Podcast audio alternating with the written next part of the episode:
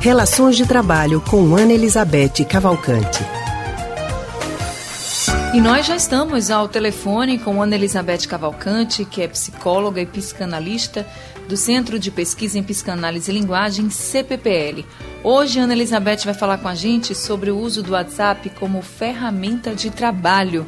Ana, muito boa tarde para você.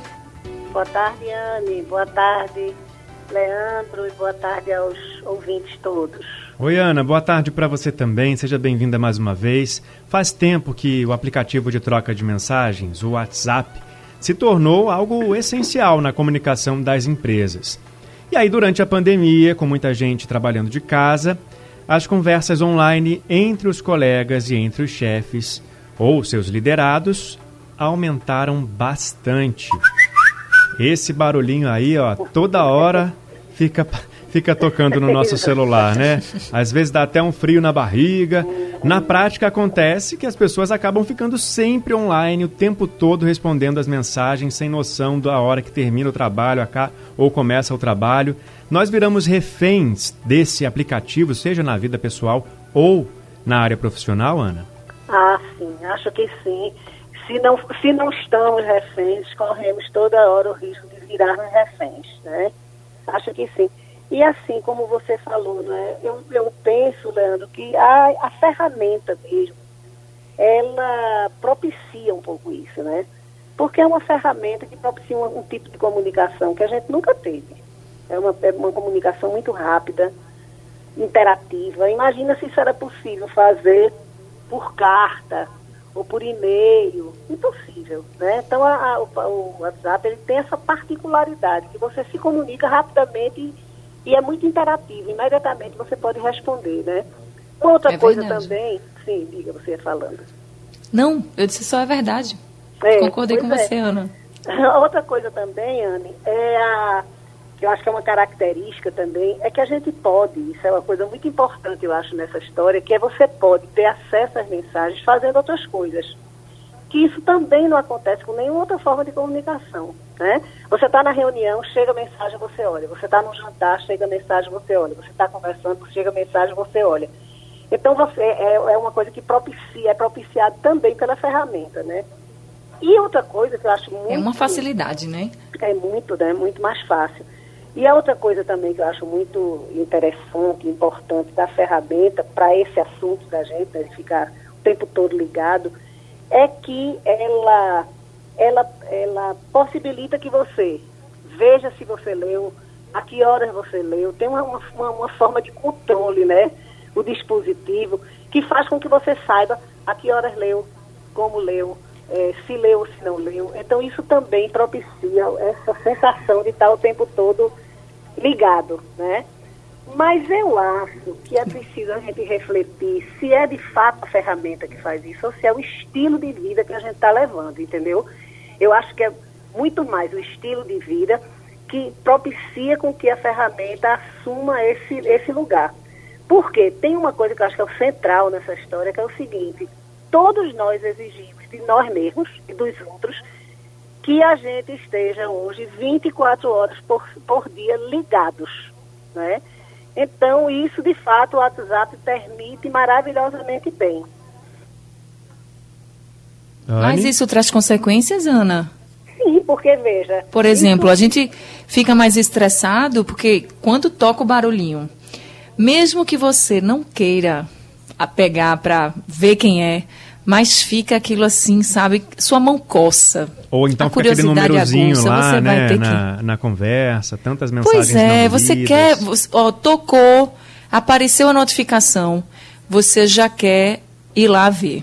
Exatamente. E quando você manda uma mensagem que a pessoa visualiza e que não responde, você Pronto. já fica estressado do outro Exato. lado também, querendo saber porque não respondeu, ou porque não visualizou. Então... Exatamente, é isso que eu digo. Você exige tanto de si como do outro, né?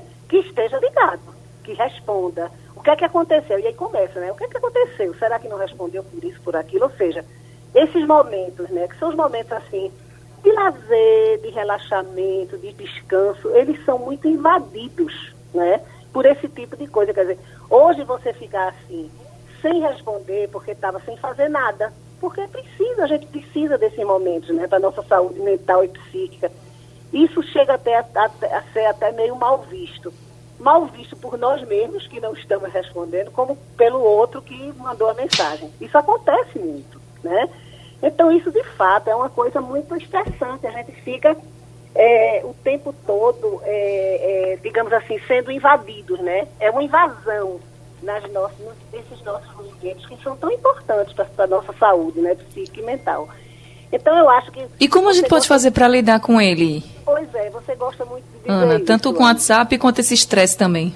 Exato, você gosta muito de dizer isso, eu acho. Você diz assim, o, o, o respeito é a base de tudo. Você diz isso várias vezes, você já disse isso. É verdade. E eu acho que é isso que a gente precisa prestar atenção, né? Porque veja, o que é que a gente, o que é que a gente percebe nessas situações? Que a gente começa a lidar com os outros nas nossas relações com pouco limite, né? E pouco respeito também. Então, veja, não tem problema nenhum de você, você não, não tem possibilidade nenhuma de você fazer uma ligação para um colega, ou tem menos possibilidade, de fazer uma ligação telefônica fora do horário de trabalho, mas um WhatsApp, uma mensagem você faz numa boa, não é verdade? Ligar para os outros de madrugada, você também não faz, por mais intimidade, mas uma mensagem de WhatsApp, quem sabe vou mandar, quem sabe ele está acordado e aí responde. É uma invasão né, à privacidade, ao descanso do outro, à vida do outro, que a gente precisa se dar conta. Ou seja, o uso do WhatsApp, eu acho que a gente não pode demonizar a ferramenta, que é uma invenção maravilhosa, né? É, facilita a nossa vida, é, facilita as nossas relações de trabalho, mas a gente precisa usar sabendo que a base da relação, utilizando, no caso, a ferramenta, a base da relação com o outro, sejam colegas de trabalho, sejam familiares, amigos, a base da relação do outro é com o outro é o respeito. É o respeito é para tudo, e né? Com horário, com lazer. Quando com Ana está falando isso, outro. né, do, do respeito, eu lembro que tem muita gente que manda mensagem dizendo assim: Oi, tudo bom? Aí quando você responde, posso te ligar? Para não ligar no momento inadequado. Aí utiliza o WhatsApp.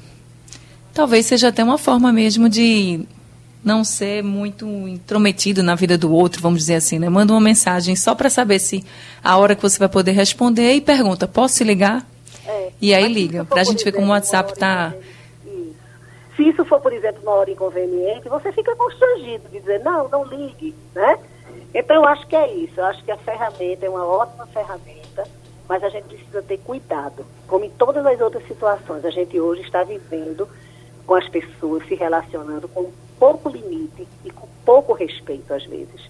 Eu acho que isso é a base de tudo, como você gosta de dizer, né, Ana? O respeito é a base de tudo. O respeito é a base de tudo, é verdade. Obrigado, viu, Ana, pelas tá informações. Bom, Ana, obrigada. Quarta, tchau, até logo. Até quarta. A gente acabou de conversar com Ana Elizabeth Cavalcante, que é psicóloga e psicanalista do Centro de Pesquisa em Psicanálise e Linguagem, CPPL. Rádio Jornal, Pernambuco no seu rádio.